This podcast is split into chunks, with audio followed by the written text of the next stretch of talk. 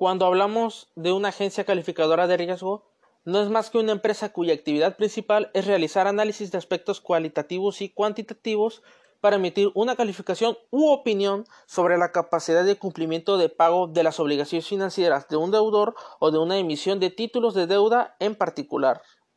Cuando el deudor se refiere a títulos de deuda emitidos por un gobierno, se dice que es una calificación de riesgo soberano o de riesgo país, y se refiere a la posibilidad de dicho Estado que cumpla con el repago de, amortización e intereses de sus obligaciones. Esta calificación soberana o riesgo de país es de suma importancia, pues normalmente las calificaciones que se emiten referentes a los títulos de deuda de empresas del sector privado tienen como techo o mejor calificación la que tenga el país.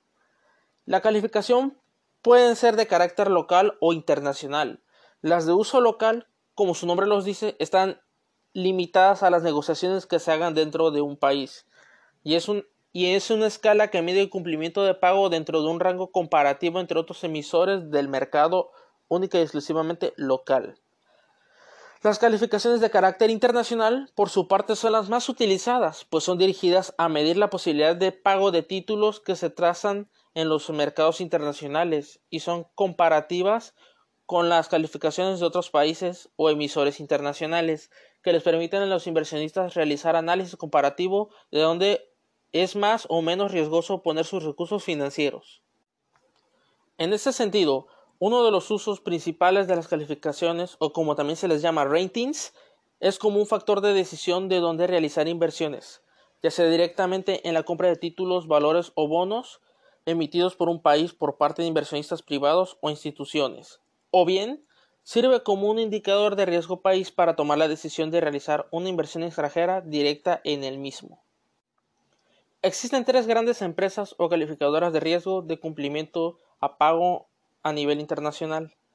Fitch Ratings, Modus and Stand and Poor's. Cada una de ellas tiene su propia metodología y escala de medición de calificación de riesgo según la letra del alfabeto.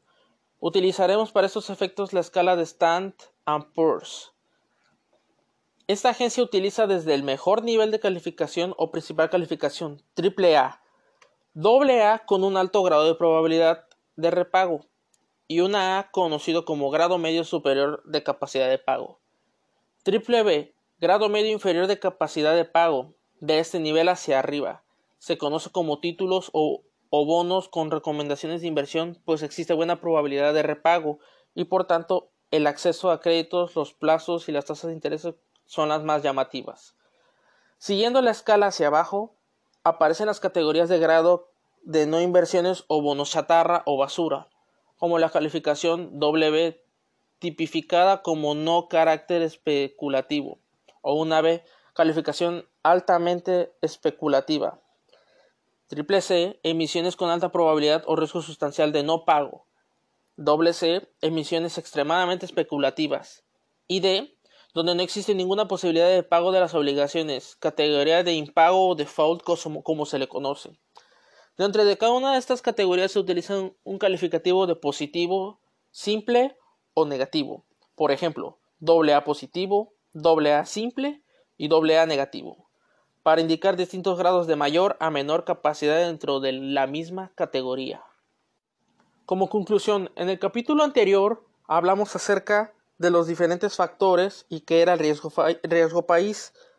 Sin duda alguna, las calificadoras de riesgo de país utilizan cada uno sus metodologías usando los diferentes factores de medición. Esto nos indica que sin duda alguna ellos dan sus calificaciones ya sean positivas o negativas en base a lo que el país tiene en su entorno en estos momentos, ya sea bueno o malo. Sin duda alguna también se puede agregar a esto que algunas veces las calificaciones llegan a ser un tanto inciertas, ya que miden el país en cierto momento y de tal grado llega un momento en que el país puede elevarse o puede decaer.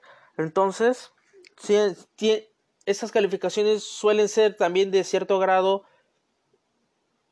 un tanto tanteadas porque solo miden ciertos plazos, no miden por completamente un año y también miden mucho lo político.